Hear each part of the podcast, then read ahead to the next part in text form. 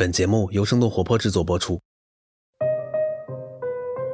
二零一七年，软银愿景基金横空出世，以一千亿美元的压倒性规模投资了八十八家公司。根据软银所公布的二零二零年度财务报告结果显示，愿景基金投资亏损超过一百七十亿美元，其中九十八亿美元是因为 Uber 和 WeWork 的估值大幅度缩水而造成。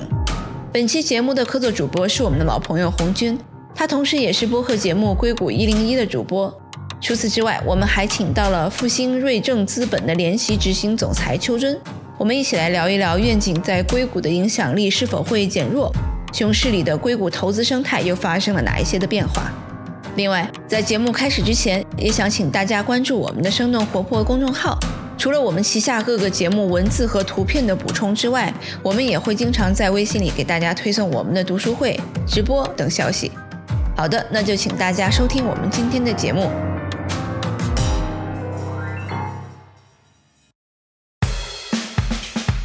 欢迎来到生动活泼传媒旗下《硅谷早知道》第四季。这个世界因科技创新而巨变，那就请和我们一起在最前线观察科技创新所带来的变化、影响和机遇。嗨，红军，我们又一起来录节目了。Hello，Dan。那这期我们的嘉宾是复星瑞正投资董事总经理邱真。Hello，John，你好。Hello，各位观众，大家好。最近大家都知道软银的状况不太好，后孙正义时代硅谷的大的资本到底是一个什么样的情况？这是我们今天一个讨论的主要方向。最近就是我看到在一些媒体的报道中，一个是软银的股价跌得非常厉害，另外就是软银的股价市值至少蒸发了五百亿美元。孙正义也在去变卖一些阿里巴巴的股票。这有一个情况是，当时软银在宣布说他要去回购一些资金的时候，其实国内也发生了一个大事儿嘛。马云之前一直是软银的，相当于是董事，然后他也是辞去了这个董事的职务。那答案，你有没有去关注最近就是软银它的一些，不管是资本上的，还是它跟创业公司的一些财务上的变动呢？我看了一下，其实最近有好多，因为才发第一季度的一些财报嘛，特别是软银，他们把自己的成绩亮出来，就等于说是愿景基金它的这个第一期是一百八十亿美元的这样的一个，很多人说是巨亏，所以就说它第一期这个融了这个一千亿美元的这个规模是史无前例的。然后第二期它本来想要融个一千零八十亿，稍微多了一点点，说这个最后可能不一定能够完成了，因为其他的这个第一期的 LP 基本上可能不想再。重新把钱再放进去了，可能最后只是这个软银自己的这个三百八十亿美金，然后投进去，所以大家都在说，那是不是孙正义他的这个宏大的这个梦想就止于此了？就是软银是一支特别差的基金。其实最近好多新闻报道都在抨击他吧。我观察到软银它的一个转折点，其实不仅仅是从疫情开始的，而是说它从投资 WeWork 开始的。因为最开始是软银想投资 WeWork，大概是一百六十亿美元，然后这个决定是被沙特否了。虽然说沙特之前从来没有干预过愿景基金的投资，但是在软银要下这么大一个注的时候，沙特行使了一票否决权，所以最后就是这个投资变成了二十亿美元。后来在 WeWork 上市的时候，它的估值。一直在这个对半的坎，也成为了整个软银系的一个转折点。市场对软银的质疑也非常多，加上最近疫情的关系，因为软银它其实投了很多跟共享办公室、共享出行，包括 Uber 也是它旗下投的。它投资的一些企业都出现了一些大大小小的问题，然后都开始去做一些裁员。哦，还有欧友，从你们的情况来看，软银为什么会走到今天这样的一个局面呢？首先来说，我其实并不觉得，因为第一期的愿景它是一七年成立的，今年第一季度的这个成绩交出来，它的披露的是投资的八十八家公司中，大概有十五家可能破产，另外十五家将显著增长。那其实这样的一个数字，十五家可能破产，这个这样算下来的话，其实只是百分之十七，就是一个基金里面只有百分之十七的公司死掉，并不算是一个特别差的成绩。所以我就觉得，是不是现在可能？大家媒体现在就一边倒，就是在唱衰它。张老师，你怎么看？我觉得这个问题其实还是蛮复杂的。我觉得愿景它有一个特殊性，事实上他的很多动作，他的投资理念、逻辑布局，我觉得还是比较像一个 VC 的，就是说他其实还是愿意投这种新兴行业，然后这种高速增长，有非常大的这种空间的上升空间的这种，这其实是一种 VC 的思维。但是呢，他的问题在于说，它的规模呢又远超过一个 VC 了，所以他在这个中间，我觉得他是有一些这种说的那个有有点像性格分裂了，对吧？就是说他是 VC 的这个思维，但是他必须得用一一种 PE 的这种规模去投，他这种规模事实上可以做很多 PE 的事情，反而不一定要投非常有高增长但是又高风险的，因为 VC 一定是高风险的。大家说的非常对，VC 是有高失败率的，但是在它这个估值空间呢，它就很难容忍高失败率了，因为这个涉及到大量的媒体的报道啊，还有这种社会的影响力啊，对吧？像 VC 的话，嗯，比如说早期 A、B 轮，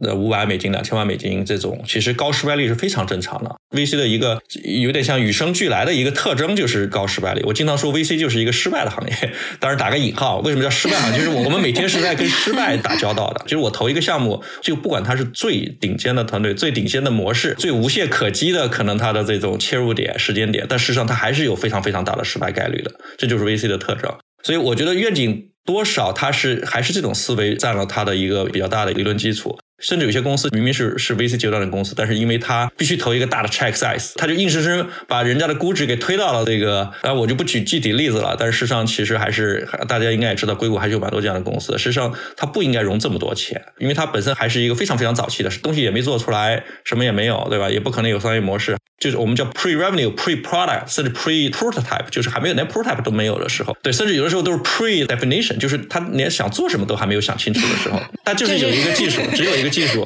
但他但他不是说没有产品，他连产品产品是什么都还不知道的时候，这时候你就他就十亿美金估值了，那那那显然是不合理的。软银这个就让大家觉得很奇怪，他也有说是收购 AMD，他也有买一些 NVIDIA 的股份。我前两天做的一个节目是跟 Lightspeed 的那个 Amy，他们其实融了四十亿的基金。它下面会分给三个不同的基金来不同的策略在打，这是传统的一般硅谷的这样的做法。但是软银呢，我我就不管了，我一上来哗哗我撒一片，每个领域的我都把头部公司先投出来，然后我再看。所以我不知道这是他的一个特别勇猛的做法呢，还是他一个特别无脑的做法。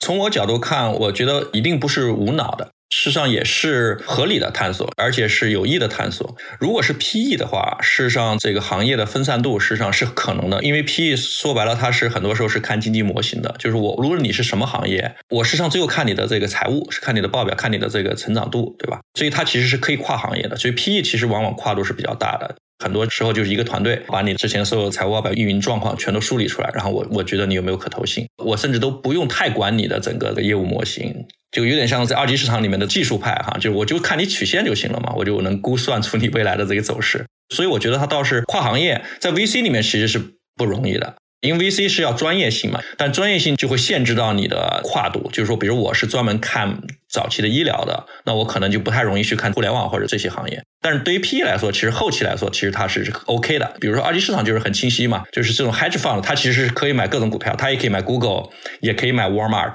对他来说 doesn't matter。从我的角度，我觉得软银的这个思维，它其实是有点在中间儿。所以他有些有些案子，我觉得做的还是合理的，像 ARM 这种，刚好我们之前也内部也讨论过他嘛。反正我我们也看过他的所谓一些这种群战略啊，就他一方面又想做产业运营，一方面又想做财务回报的投资，所以他又想说通过财务投资把这些所谓的这些 cluster 把它归结在一起。这个在 PE 里面其实是 OK 的，但是我觉得你一旦混入了 VC 的投资阶段的话，会变得更加的挑战。我倒不是说它一定就是错误的，其实就是说非常非常挑战。他是一上来，我给你撒好多钱，这些创业公司我就不想努力了，我就不不积极的去把产品做好了。确实，很多人简直把它当做一个退出渠道了，对吧？就变成软银变成纳斯达克了，我就 我就我我都可以 cash out 了，对吧？所以这个肯定是不健康的。大家好像也都一直说，其实孙正义十八年，他是一千七百五十亿美元的回报。我觉得阿里巴巴应该占百分之八十吧。他如果这么激进的投法，我只要投中一个了，那我不管你剩下多少，我都能有很高的回报。孙正义显然其实还是在 VC 投资长的，因为如果你看他阿里巴巴的投资阶段，其实也是比较早期的。然后他的这个回报的这个倍数肯定是 VC 的特点。反正我一一个项目就全都赚回来嘛，这个恰恰就是 VC。PE 并不是这样的，PE 其实你投一个就得试一个，你得做大量的这种运营啊，这个就像我们最近看到，比如国内的高瓴啊这些，他们做的这些事儿，对吧？我基本上投一个就得中一个的，然后我我是用大量的这种投货的工作去把这个，就是我把它能够扭转，然后我从中间赚到回报，而不是说能够去赌去撒。这个其实，在硅谷也一直是一个课题，就是 VC 再往后边做大了，你一下融到几十亿美金，你应该怎么办？像最著名的 Benchmark 就经常会把钱还给他的 LP 嘛，就他融的钱太多了，他就生怕自己被带到了就是另外一种投资逻辑了。我记得孙正义在硅谷二零一七年到二零一九年这个时间特别活跃的时候，其实当时如果说 WeWork 它真的能拿到那个一百六十亿美元，或者像 Airbnb 能够存一大批钱的话，其实当时整个的游戏规则就已经改变了。所以 Benchmark 它的一个 founder Bill Gary 他是说，当时的硅谷就感觉大的独角兽已经不需要上市了，因为你上市可能小一点的公司募个十亿美元，然后大一点的。公司募个五六十亿、一百亿美元，但是其实如果说 PE 已经有这种资本量了，它已经可以在这个市场里面活得很好了。仅仅就通过更大规模的募资，或者说通过软银的钱，它就可以活得很好了。然后它也没有什么市场的压力。考虑到这个层面，因为我知道两位都在硅谷做过投资，你们觉得当孙正义的愿景基金进到硅谷来的时候，就是我们讨论在二零一七年到二零一九年的这个时间段，对你们自己的投资是否会有影响？对于我来说，其实我是之前天使投资的一个公司，它跟 Zoom 是有一定竞争的。好的地方是能够给一些同行业竞争的企业可以有一个对标，但不好的地方是大家就会觉得，那你怎么样能竞争过这样的一个公司？它现在有这么多钱了。其实是故事都可以从两方面来讲吧。有的基金它其实，在投后可能会提供更多的一种帮助吧。我觉得这个其实特别重要，对于这个创业公司来说的话。但我觉得软银，我没有听说过他在投后做的是特别好的。我不知道张大森怎么看。就回到我刚才的那个观点，它其实还是像个 VC，很多 VC 都是投后相对比较偏少，因为 VC 是最重要的能力，就是在于判断一个项目的优劣，而不在于说投后以后我如何能够真的帮到你特别特别多的。当然，当然它会一定会有 value adds 啊这些，但是 PE 就完全不同了，对吧？PE 事实上可能一大半的工作都在投后，就我投的时候，就是你可能已经到了一种不是特别好的一个状况，我就是希望通过这种 turnaround 能够把你扶起来。所以从这一点看，他的做法很多，事实上又是偏 VC 的。那回到刚才那个问题，就是说我个人是觉得其实还好，只是说确实他的，因为他他经常要上上新闻，所以经常会会 make make headlines。我确实这一点其实造成大家很多的思考方式上的影响，就大家讨论很多。因为我们今天讨论的一个主题，之前是孙正义在硅谷疯狂的买买买，到了二零二零年，疫情发生了，很多公司不管是不太行了，打折了，还是说在一个新的机会里面冒出头来了，我们在观察整个硅谷从最顶层的它的资本在发生怎样的变化，然后谁在硅谷大手笔的买，这个时候就有一家。公司动作就比较明显了，是银湖资本。银湖资本它就是一家 John 口中标准的 PE，因为它最近的案例都是非常大的 case，比如说它有对 Airbnb、Expedia 做一些债务加股权的融资，同时对 v m o 也有一大笔融资。总的融资额好像是二十二点五亿美元，相当大一笔。但是他们只是其中的一个领头方。另外呢，他还给了十亿给 Twitter，去让 Twitter 发行新的债券。这个就是一个非常标准的 PE 的打法。那我们可不可以请两位分析一下，为什么银湖资本在这个时间点上选择去出手这些公司？它的这个玩法的逻辑是什么呢？觉得其实像是 Expedia 在疫情之后，它的这个价值肯定是大打折扣的。现在可能也是一个特别好的时机，在一个比较低的估值能够进入。作为一个基金，它可能最近还是比较有钱的，那当然是一个特别好的时机了。就是当别人都疯狂的时候，你要冷静；别人都这个特别害怕的时候，你要疯狂嘛。所以这个就完全是他们的这一个做法。因为这个 Twitter 其实又有另外一家公司叫做 Elliot，它是另外一家比较知名的一个，他们应该是以对冲基金为主的这样的一个基金，也是特别激进的。这个 Elliott 他是当时想要说是让 Twitter CEO Jack Dorsey 让他辞职。因为 Jack Dorsey 好像只剩百分之二的股份了，然后这个 elliot 基金它还有百分之四的股份。他觉得 Jack Dorsey 作为 CEO，其实这几年 Twitter 的这个股票不升反降，还没有跑赢大盘，所以 我不知道是不是引入了这个银狐之后，我看其实又加入了银狐现在的 CEO 作为新的一个董事，是不是来制衡 elliot 看这几家公司其实都是很类似的，比如说 Airbnb 跟 Expedia，为什么？因为他们是 travel industry。Covid nineteen 提第一个，其实 travel industry 其实是个灭顶之灾，不管是它是二级市场还是这个一级市场的估值都是被打得非常非常厉害的。因为我们也投了一些 travel industry 的这个旅游行业公司，不管说酒店预订也好，机票预订也好，对吧？航空公司也好。都是非常的受影响的，但事实上呢，但是对于 P 来说，他反而觉得这个时候就是一个机会了，因为这时候是大家都恐惧的时候嘛，那就轮到我贪婪了。但这个就是他们的一个核心竞争力了，这事实上是跟跟 VC 很不同的，就是这个时候我们事实上就 VC 往往这个时候是不会太去动作的，所以你看到硅谷其实这段时间的 VC 其实是比较安静的，对，因为 VC 的特点是买涨，Twitter 其实它的发展是很不符合它的影响力的。如果你看这个对吧，Twitter 都可以用来 Twitter 治国了，所以它是很有影响力的，对吧？我可以用。Twitter 去去治理一个国家，从它影响力角度，它其实是应该大于其他几个社交平台的。它体现出来的它的商业化的能力，它的这个货币化的能力，其实是远不如的。这个中间就是有机会了，要么就换管理层。对，这个就是那个 Alet 想做的事。PE 往往进来的时候，是我把你管理层换掉，就是我是赌事儿不赌人。VC 恰恰倒过来嘛，VC 叫投人不投事儿嘛，就赌你这个人。只要你是雷军，你是做手机也好，还是做米聊也好，啊，诚心都会投他，对吧？这就是当年他们的一个逻辑。我觉得他后面应该还是会有会有些动作的，他一定会试图去施加他的影响力也好，施加他的控制力也好。微木我觉得其实是比较特殊的，因为这样的 deal 其实很少，就它其实没有做出来，所以它风险市场是非常大的。从风险角度来说，它是更像一个早期公司，但它的估值肯定不是早期了。但从从它的真正的产品和收入阶段，它实际上是个早期，但是它有一个很强的背书。它有 Google，还有好几家车厂，其实已经在里面了，所以它其实有很强的这种产业的背书，而且它的这个产品的定义是非常非常清晰的，商业化的路径也是非常非常清晰的。它说白了，这个东西做出来就是一个直接替代到所有出行 option 的颠覆性的这样的一个产品，对吧？所有的这些 Uber 啊，这些出行的都不需要了嘛。因为我就无人的方式就都可以解决掉了，它的唯一的风险就是这个事做不出来，无人驾驶的这个核心技术，还是说巨大的这个运营的这个能力没有能做出来，这是它的风险。所以银狐它有很强的一个 PE 的 DNA 在里面，但同时它也因为它是又在硅谷嘛，所以它其实也有很多这种 VC 的理念在里面，但它跟那个软银又不太一样，就是说它不是说把两个就是完全 mix 在一起。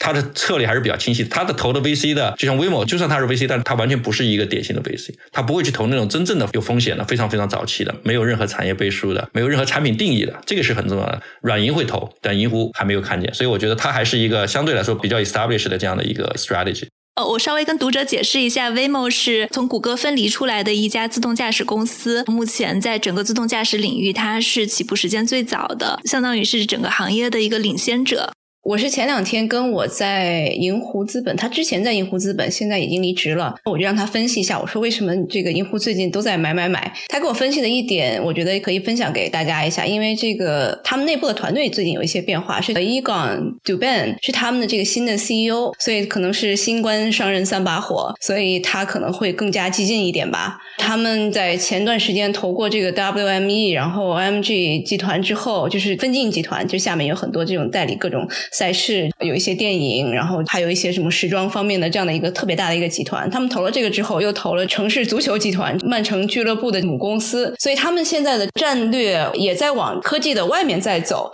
是不是大家可能现在都是多条腿走路？对他这些 practice PE 里面非常正常，PE 更合适的是传统行业，所以大部分 PE 事实上是在包括时尚啊、零售啊、这种制造啊这种传统行业里面。对，大家刚刚在聊到 PE 的话题，包括我们说到 Twitter 的时候，其实还有一家公司也是大家频繁提到的，叫做 Elliot Management，中文翻译过来是艾利奥特管理公司。它的一个 founder 是 Paul Singer，就是保罗·辛格，这个也很有意思。我注意到他有两个很有意思的地方，一个点是，首先 Paul Singer 这个人，他今年已经七十六岁了，他是非常去善于寻找到被低估的资产。那不管他认为 Twitter 是不是被低估的。至少他有一个很明显的举措，是他认为现在软银是被低估的，所以他现在是也入股了价值超过二十五亿美元的股票，还有持有软银百分之三的股权，并且给孙正义提供过一系列的建议，就比如说让他去抛售一些股票，特别是抛售阿里的股票，相当于稳住一些自己的现金流。然后另一个他的动作，之所以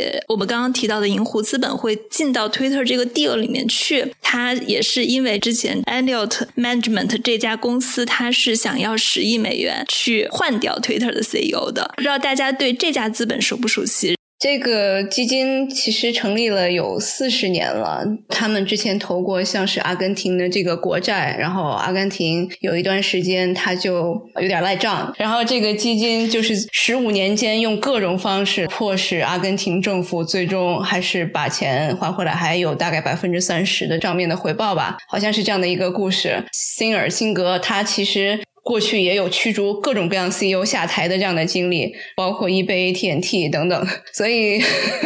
是是特别激进的一个一个公司和一个这样的创始人。我说说这个 PE 来历啊，PE 实际上这个词儿叫 private equity，它其实是很不准确的，因为 private equity 的意思就是说未上市股份嘛。实际上我们都是 PE，如果按它这个分类的话，VC 也是 PE。对对，in general VC 其实是 PE，因为只要未上市的 equity 对吧，股权都是私有股权嘛。但为什么这些放的叫 PE？因为他们之前其实不是这么叫的，叫 PE 是为了掩盖他们的之前的应该叫恶名声吧。他们最早其实这种应该叫 buyout fund。就最早这种操作方式其实叫并购基金，就是它是 leverage buyout fund，杠杆并购。刚才说辛格这些人其实早期都是这么来的。还有一个词叫 vulture fund，我还想不起来中文叫什么了。秃鹫是叫秃鹫吗？吃动物腐肉的那个。对对对，他们最早是都是这种名声。所以刚才洪金也提到，他他们其实就是看这种低估的资产。所以他们其实有很多当年有很多这种名声，比如说 corporate raiders，就是这种去袭击企业的 hostile takeover 是吧？恶意收购。还有一个词叫 green mail，blackmail 加上 green。Blackmail 就是要挟嘛，勒索、敲诈，翻译过来应该叫绿票吧？绿就 green 就是 dollar 的意思，就他用钱去 blackmail，就但实际上他的意思也是说，他一般就是用很低的价格收进，然后逼着你再把它回购回去，这样的话你就不会被恶意收购了，甚至他会去弄一个国家，对吧？就像刚才提到的阿根廷。那后来，但是因为他们这种 buyout fund，大家都不愿意叫这个 buyout fund，所以他们自己又给自己起了个名字叫 private equity。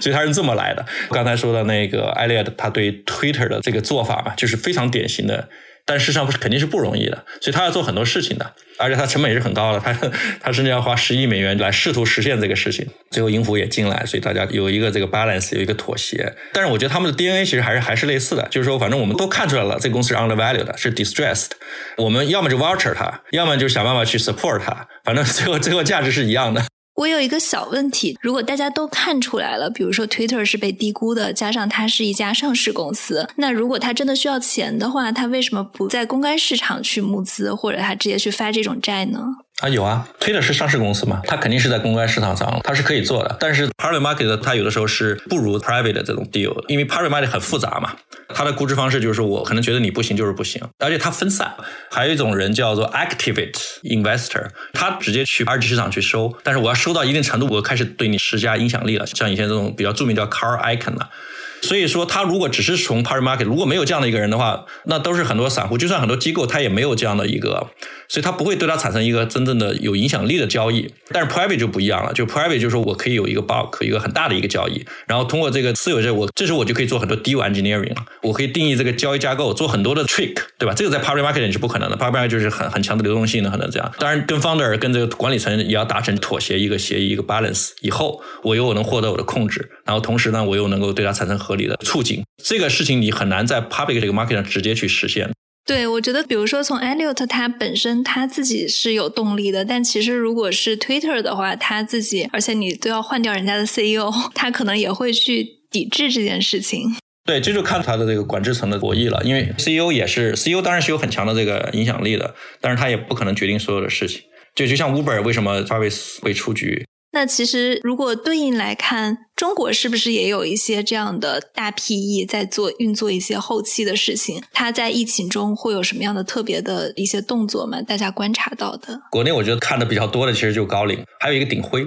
鼎晖感觉前几年很火，但是近几年就声音小了很多。对他这几年没有特别 headline 的这种案例，所以可能大家对他的关注会低一些。但高瓴一直是在 Thailand 的这个，就像前段时间这个百利鞋业，然后这个格力电器，它在这个医药方方面最近也非常多的出手。高瓴还是也是确实比较典型的一个 PE 的投资，就它有很多其实是上市公司嘛，它直接去从二级市场去收。它早年投资腾讯就是这样的。你刚刚提到了百利跟格力这两个例子，它都是发生在疫情以前，跟一九年它已经在开始了。我比较好奇的是，因为大家都能看出来，这个时候 Expedia 它会出现一些问题，然后它的不管是股价还是估值，它其实它是在一个向下走的趋势。如果你想要折扣买入的话，是一个好的时间点。那其实对中国来说，可能现在的一些旅游网站，就比如说像携程、艺龙这样子的，也会有一些类似的问题。但是，是不是现在中国是从现在我们能看到的公开信息跟新闻来看，并没有特别明显的说一个 PE 去整合一家互联网公司这样的案例呢。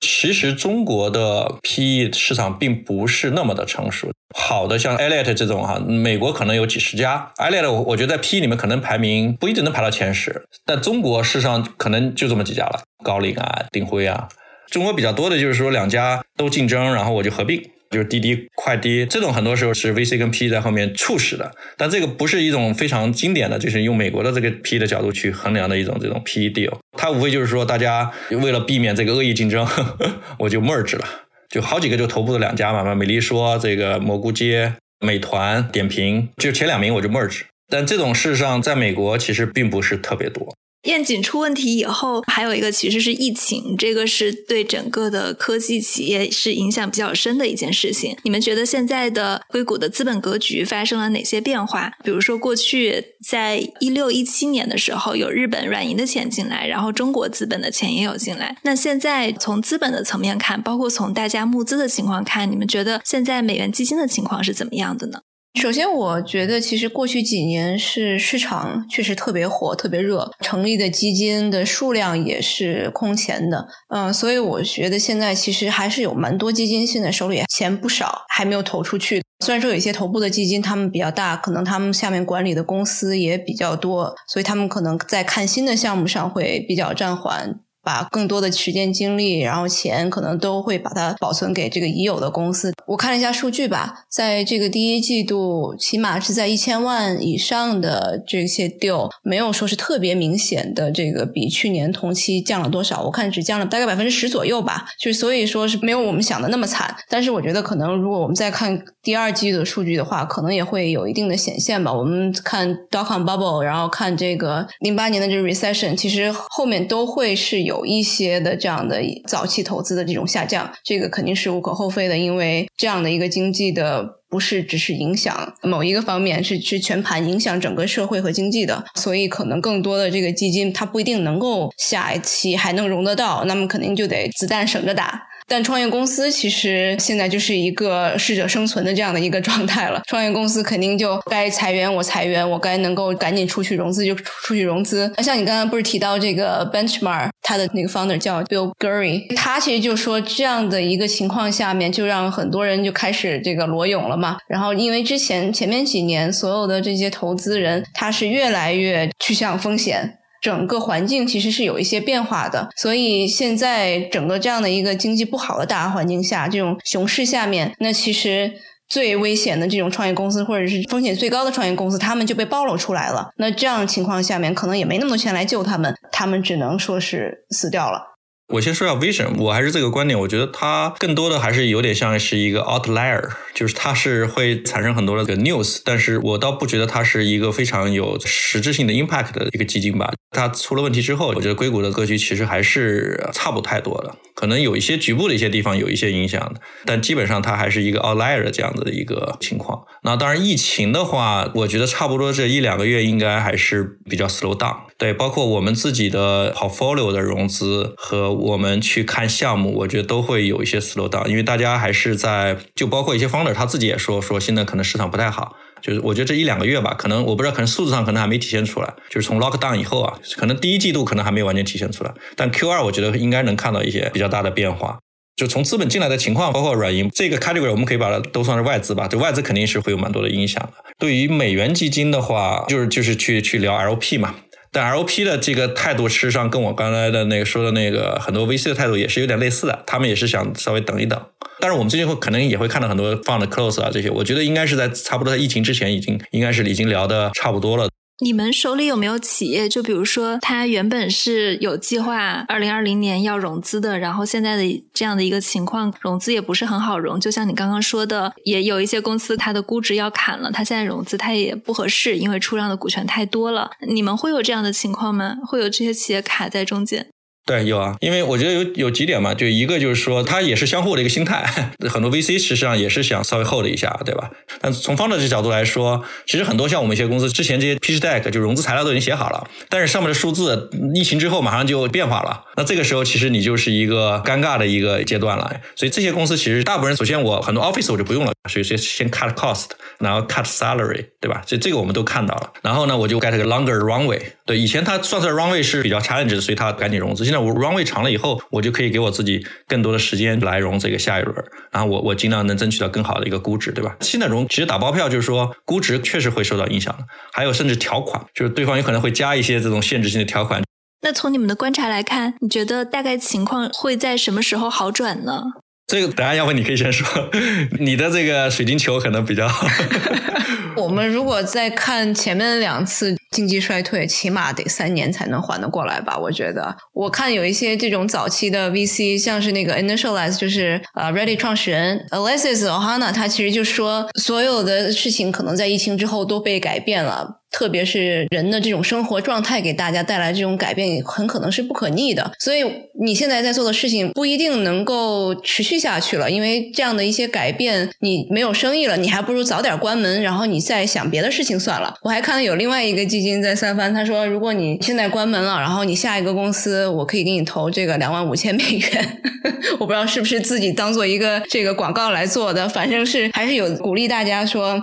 还是往前看吧，就不要说是太纠结在现在的这样的一个状况下面，该关门就关门。如果是要准备三年的现金流，对百分之九十的公司都是挑战吧？对我看很多最多建议是两年的，可能三年是完全回到正常的状态下面。赚不了钱。如果那些特别烧钱的这种公司，如果是有一定的这种技术存在的，或者是有一定这种核心的竞争力的，我觉得融资其实可能明年后年，我觉得也不一定说是完全恢复不了。但是一般来看的话，我们总是要往这个最坏的来打算嘛。前两次经济衰退之后，也有好多很好的公司成长起来。你说上一次像是这种 Lyft 呀，然后像是就 Slack、Airbnb 啊，Lyft 这样的公司，其实当时零九年就正在融种子轮，现在都已经是非常好的公司了。所以我觉得在这样的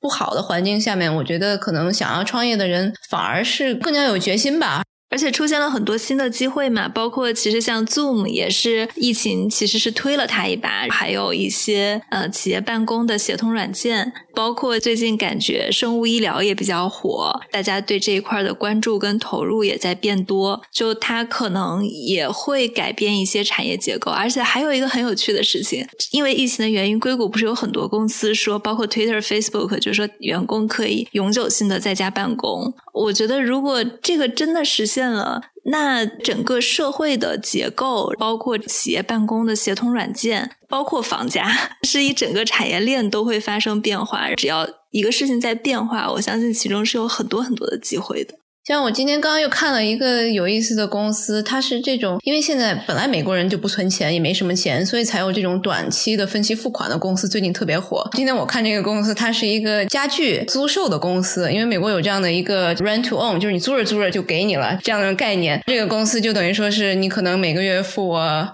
二三十块钱，你就把你喜欢的这个家具你先搬回家，十二个月都是你的了，可能后面。在大家的这种心态的这种转变之下，会催生很多不同的商业机会。我觉得不用特别的悲观。所以，我我有一个好奇是，这风投最近都比较闲是吗？不会啊，我们到处救火呀。就是会有很多后期的投后的工作要做。对，但其实投钱也不会闲下来，就是说我们可能不不一定直接去聊，但是我们事实上做逻辑的梳理啊，这种研究啊，老得讨论嘛，神经一直是绷着的。最担心就是错过嘛。国内现在已经开始回来了，所以我我们是也也闲不下来，因为国内现在很多他们都已经开始到处出差、到处看项目、到处投了。他们甚至差不多一周能投一个项目出去。包括你看旅游行业，其实中国现在也有一些起色了。你们现在的投资方向跟疫情之前有什么样的转变吗？倒还好，倒没有转变，因为我们首先我们美国跟中国肯定还是有一定区别的嘛。美国我们本来看的就是这些 cloud 呀、enterprise software 这些嘛。这个方向事实上某种程度它其实更加的需要了。远程化的这些趋势其实是不可逆的，就它发生了以后，很多它是被造成一种心态上的这种思维的这种转换。就国内有个词叫新基建，它有很多也是就是云计算啊这种，也是这个大的这个含义。但只是说这个阶段，如果宏观经济还没有完全的看得很清楚的话，其实不管你哪个行业都很难说。就理论上来说，远程肯定是有价值的，但如果很多公司都已经那个不存在了，那你你远程的这个还是会下来的，所以这也很难说。你刚提到国内一星期一个 deal，大概是什么样的 deal？国内还是我们叫 B to C 还是会多一些，消费类的还是会多一些，就我们叫模式创新啊、电商啊这些。现在国内电商还有投资机会？对，你看拼多多其实还是涨得很，对吧？它当时三年三百亿美金以后，大家觉得也就差不多了。对，所以看看它的现在的股价，国内这一波在基于社交、社群、社区这种新型的这种电商形式，还是有机会的。好的，谢谢两位，感谢感谢，谢谢红军。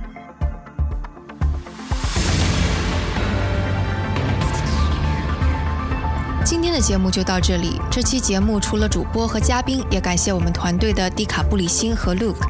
他们在最短的时间内完成了节目后期制作。还感谢小爱，他是每次将音频上传到各个平台的人，他同时也是生小英这个账号背后的小伙伴。同时也感谢子珊和 Amanda，是他们每次将音频整理成了文字，并发布在我们的微信公众账号上。如果大家想要长期关注我们，也可以订阅我们的微信公众号，搜索“生动活泼”这四个字就可以找到我们。也请您支持我们，例如在您所喜爱的音频平台上点赞打分，或者通过打赏的方式支持我们。打赏方式在我们的微信公众账号上以及网站声 FM 到 CN S H E N G F M 到 C N 上都能找到。当然，也可以转发给您一两位朋友们，让他们也听到这档节目。也请大家继续关注我们之后的报道。那我们下次节目再见。